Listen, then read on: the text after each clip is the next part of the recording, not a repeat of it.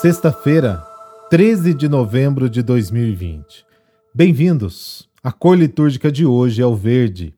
A frase é de Santa Teresinha do Menino Jesus, abre aspas, Eu sou pequena demais para subir a rude estrada da perfeição. Posso, apesar da minha pequenez, aspirar à santidade. Fecha aspas.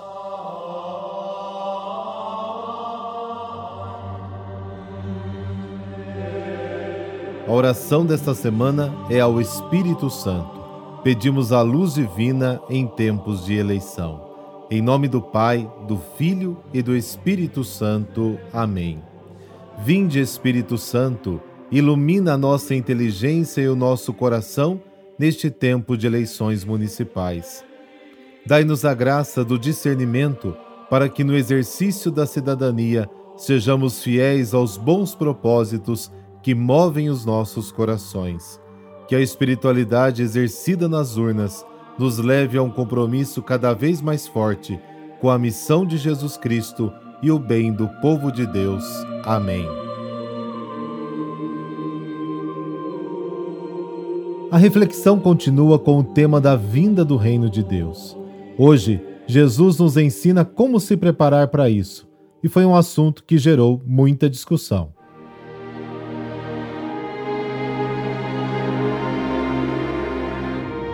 Lucas capítulo 17, versículos de 26 a 37.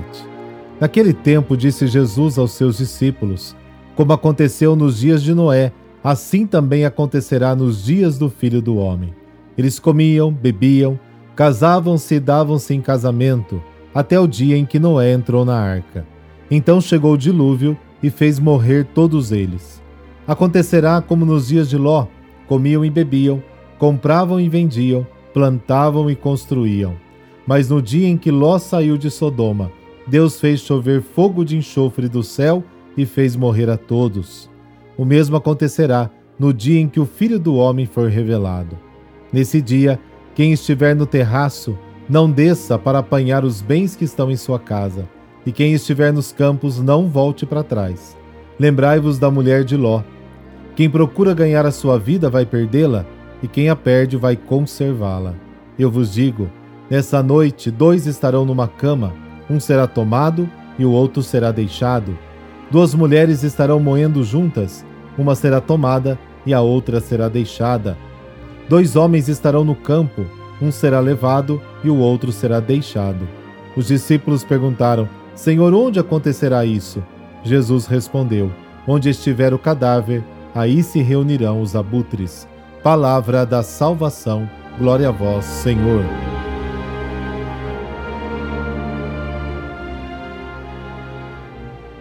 Comer, beber, dormir, trabalhar, comprar, vender, passear, plantar, colher. A rotina pode nos envolver tanto a ponto de bloquear a nossa capacidade de refletir. E a correria pode tirar de nós a atenção que deveríamos dar às coisas mais profundas da vida. É difícil a gente imaginar o que significou, principalmente para judeus e cristãos, a destruição de Jerusalém. E para ajudá-los a compreender o sofrimento, as comparações de Jesus são lembradas e retomadas.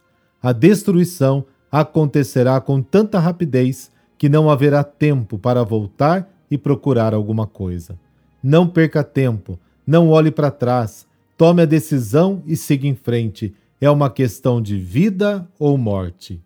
E aqui a mensagem do Evangelho se consolida. Somente quem é capaz de entregar a sua vida aos outros se sente realizado. Quem guarda toda a vivacidade para si, no final das contas vai perdê-la. Este conselho de Jesus é a confirmação da experiência humana mais profunda. A fonte da vida encontra-se no dom da vida. Ao se doar, você também recebe.